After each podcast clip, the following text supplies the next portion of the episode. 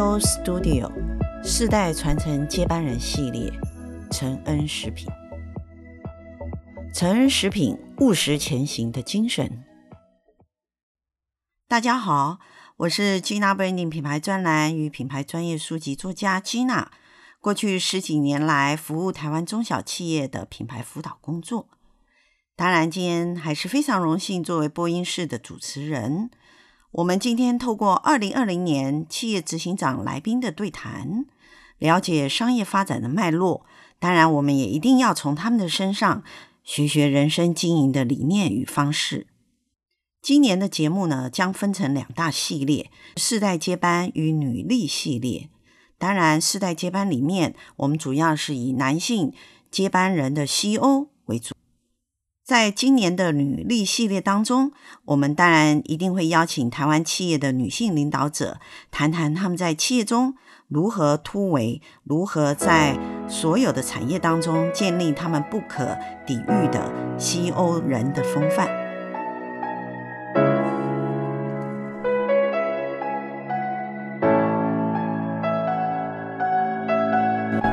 成人食品以大中和品牌为基础。致力提供手摇饮产业业者非常值得信赖的原物料整合服务。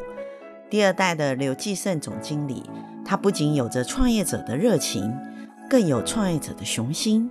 让我们来听听他回到成恩食品的这段时间，不管是在跟创业者长辈上的沟通，或者是组织的整体调整，他做了哪一些的改变呢？进而在一步步实现他对于成恩食品的热情当中，他也完成了他对成恩食品的愿景的建设工程。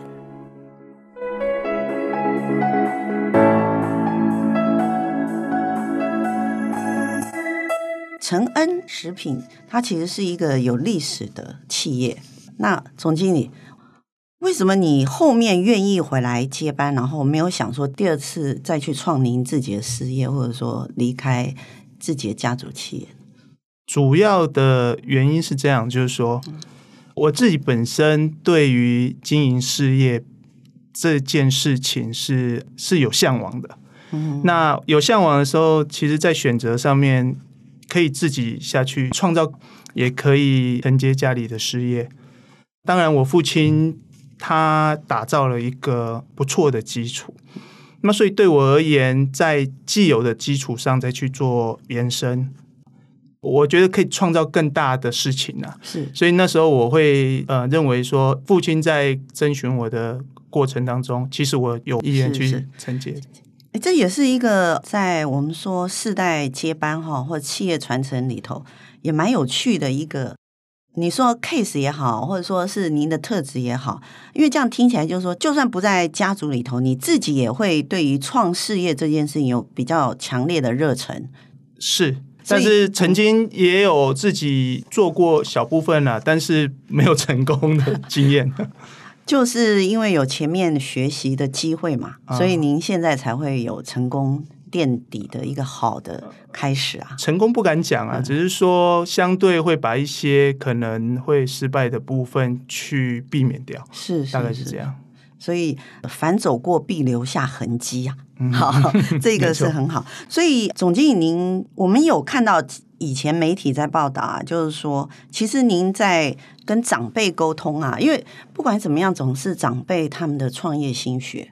那您父亲也奠定了一个非常稳健的基础在食品这个产业里面。是，可是呃，长辈他们毕竟在他们那个时代有他们的过程，是你的世代有你的过程，没错。好、哦，那您在沟通上，我们称为向上沟通啊，就像我们是上班族，我们也要跟老板向上沟通啊。是，那向上沟通的时候，您一开始是用怎样的方式？跟现在的沟通方式有没有不一样？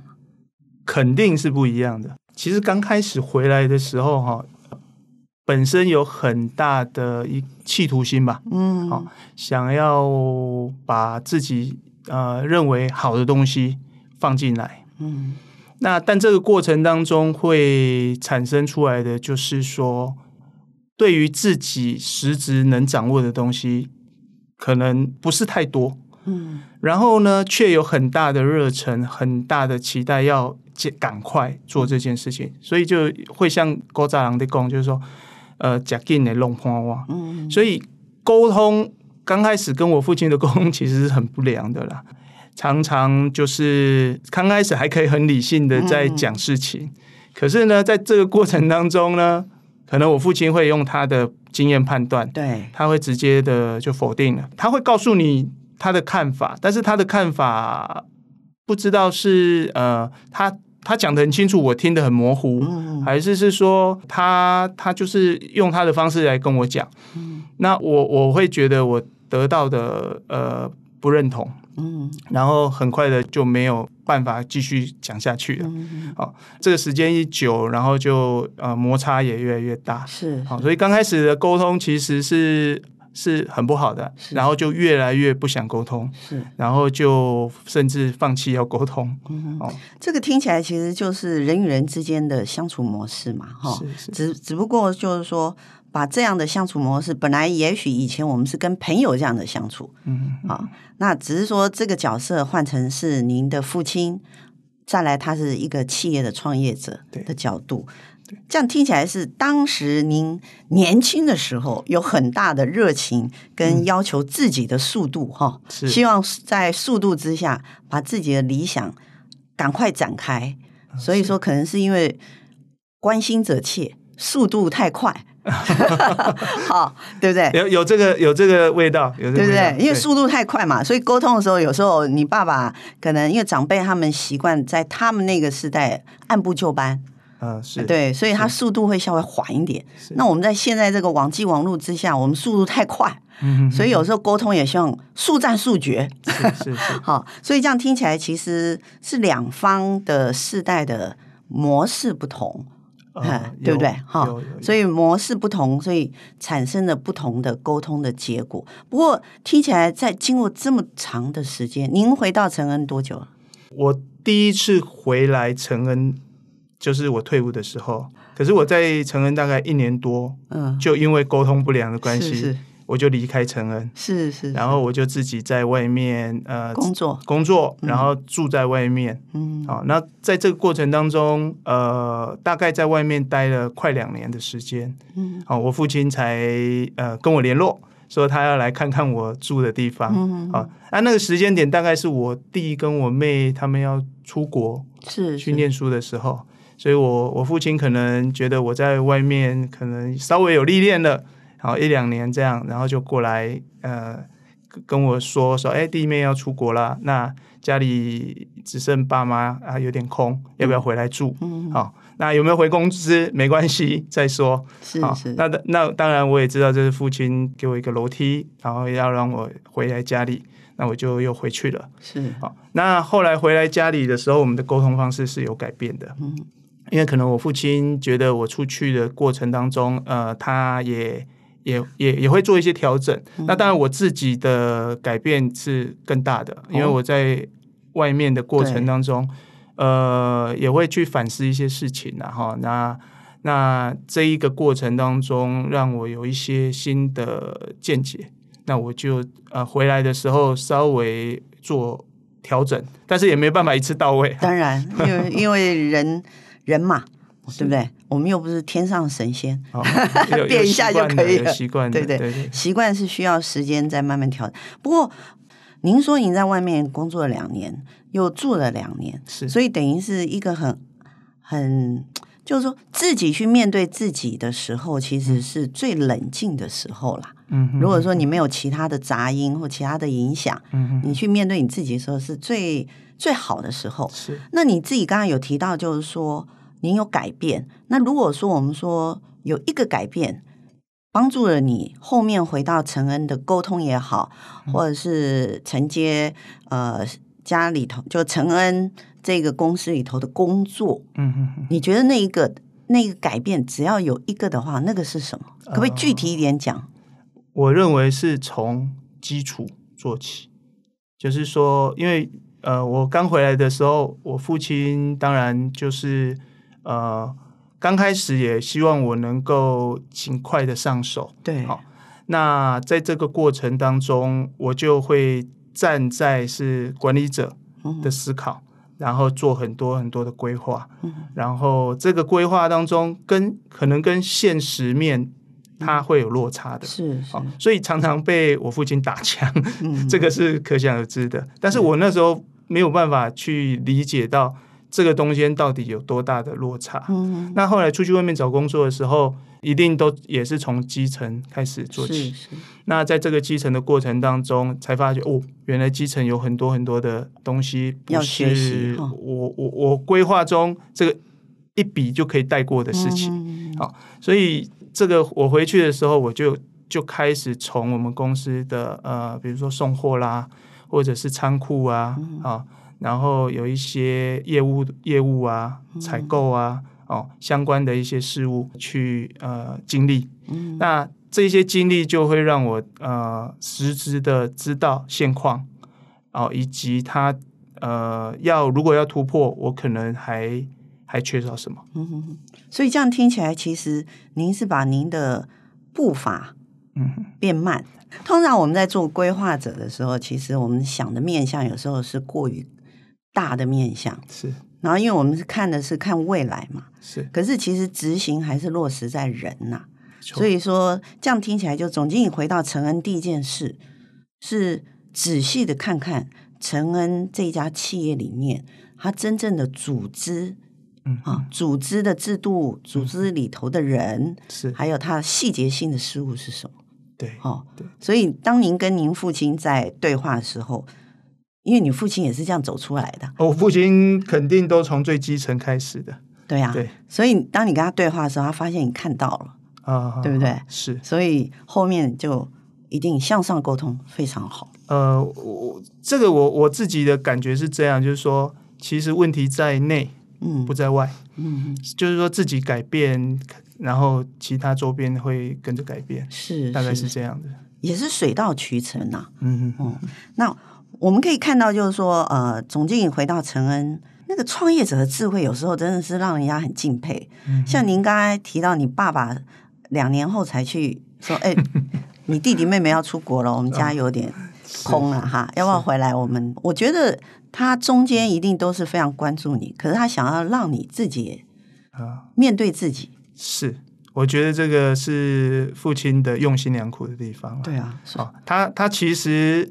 中中中间也，我也知道他可能有透过弟妹还是什么，对对对，啊，用他们的名义来关心我一下，可是他就不会出面，是。大概是他他觉得可能让你自己先去沉淀，啊、先去了解自己究竟什么，因为毕竟你刚退伍还是很年轻嘛，啊，对。啊，所以我说创业者的智慧有时候也不是我们一般年轻者可以想象的哈，是。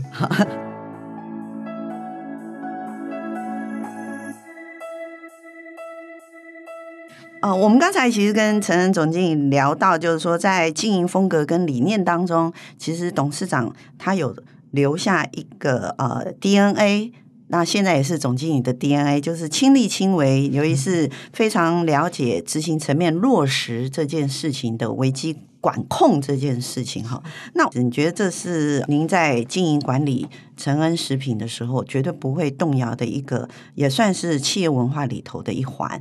那有没有什么是您正式接班承恩食品的时候，你觉得你带进来的？主要我带进来的是管理的思考。那所谓管理的思考，就是说，因为事情很多，如果全部都做，事实上是做不完也做不好的。那所以呢，在所谓的事情上面，或者是所谓的各个方方面面的部分，必须做一个分类。嗯，然后分类完后要去做选择，然后选择完后，最后去聚焦在这个所谓的比较有未来性的上面去做呃深化。嗯，在这一块当中呢，呃，怎么去？呃，达到这个管理的效用的时候，就是说数据化，然后透过资讯系统，然后产出一些表报。那在这表报上面，我们去呃去去看待这个问题的一个呃程度，嗯，然后再去做决策。好。那因为过去我父亲他们其实呃。那个你那个那个时代也知道要管理，可是他的管理就是走动管理，嗯、就是看到什么觉得不行，他就立刻说，立刻解决。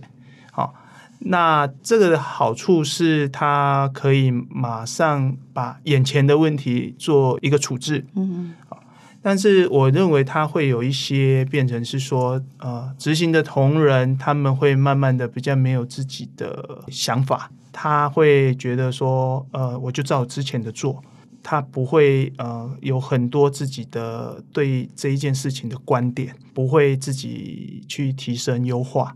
如果我们透过所谓数值上的部分，就是说我们可以抓最重要的事情先来解决，嗯、那相对的事情，我们去鼓励他们去做适度的改变跟优化，再从数据里面去得到回馈，然后再来做探讨。其实我们听听起来，真的是一个世代的管理，或是一个世代的企业接班人，他必须要把当世代的资源也要引进自己的企业里哈。是。那早期创业者本来就一呢网络也没什么网络嘛哈，对啊，电脑也没有什么电脑化嘛，对不对？现在都在讲智慧四点零了哈，所以可以看得到，就是呃，总经理其实把所谓有依据性科技。或者是所谓的物联化的管理的概念带进成恩食品哈，虽然说它是一个食品业，可是你还是希望它不要变成一个呃以早期传统的食品业，而是未来科技化的食品业的管理概念。嗯，是。那最后一个问题就是，我们知道台湾的年轻世代啊。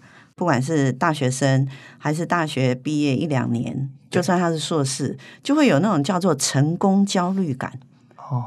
他们对于所谓成功这件事情，他们有很大焦虑。您可不可以给这一个年轻时代一句做人做事，或者是这其实也是你做人做事的一个初心，或者是一个理念，来协助他们稳健的面对未来的挑战？我会呃分享我的，我觉得一个比较重要的一个价值观哈。嗯、我们面对到很多很多的很多很多的事情，那在面对这么多事情，呃，我们会觉得好像每一件事情都很重要，然后有时候都会想要把它做好，但是其实时间跟精力是有限的，做你眼前或者你心中觉得最重要那一件事情。嗯然后呢，你已经选择好你觉得最重要的，你就不要想太多，不要抱怨，因为当你一抱怨，你就觉得问题是在外，不在内。嗯，你会觉得都是别外在的因素影响到我，没办法继续下去。对，但是事实上不是这样，事实上应该是你要把外在所有的事情当做是正确的。那我们。不要去抱怨这件事情的时候，然后再坚持以利他做出发点来解决问题，然后慢慢的去厚植自己的实力，再图自己想做的事情。也意思就是说，呃，如果眼前眼前最重要的部分是赚钱，好，那你可能有梦想。但是你又要跟现实去做结合，呃，对，这时候你还是要回到最重要的那个事情，就是赚钱。那如果以求职者的角度的话，应该是先想办法帮你老板赚到钱。嗯，那等到你有一定的实力的时候，你就能够帮自己再赚到钱。嗯，好，那如果是老板的，我觉得就先想办法帮你客人创造价值。然后这样的关系就会延续的很长。嗯嗯，好，这就是我的一个想法。是是，哦，这是很务实的建议。是，我们先选择最急的事，对，最重要的事。对，你总是有排序嘛。还有就是，成功不是我今天喊成功我就成功，它还是需要时间。对，然后再过来的话，就是，哎，这也是我跟我学生常说的，就是。如果你真心想要完成你的梦想，嗯、或你真心想要做这件事，嗯、你有一个很重要的心态，就是刚刚总经理讲，不要抱怨，可不要抱怨叫做你把吃苦当吃补，嗯哼哼哼，你会发现后面你结的果实是很很大的。还有转念，要转念，嗯哼哼，哎，那当然，总经理还有提到一个也是非常重要，就是如何用利他。嗯，这个也是我觉得，所以我刚才说嘛，总经理看起来很年轻，其实他很稳健。利他，第一个利谁？利你的客户。对。那如果你是上班族，利谁？利他是利你的老板。哦，对对，对不对？对。你如果用利他，你所做的任何事情，别人都会记得。对。所以我觉得，呃，总经理提的都是我们现在年轻人去思考一下，真的需要时间。啊、哦，是。然后定下心来，选择一条路先走，不要想走太多条路哈。哦、我们今天在线上跟成恩食品的总经理相谈，哦、真的是真心话一箩筐，哦、而且每一句真心话其实都有一些他走过辛苦 经验在里面哈。那我们非常期待成人食品在现在及未来为我们台湾这个食品产业创造新的发展。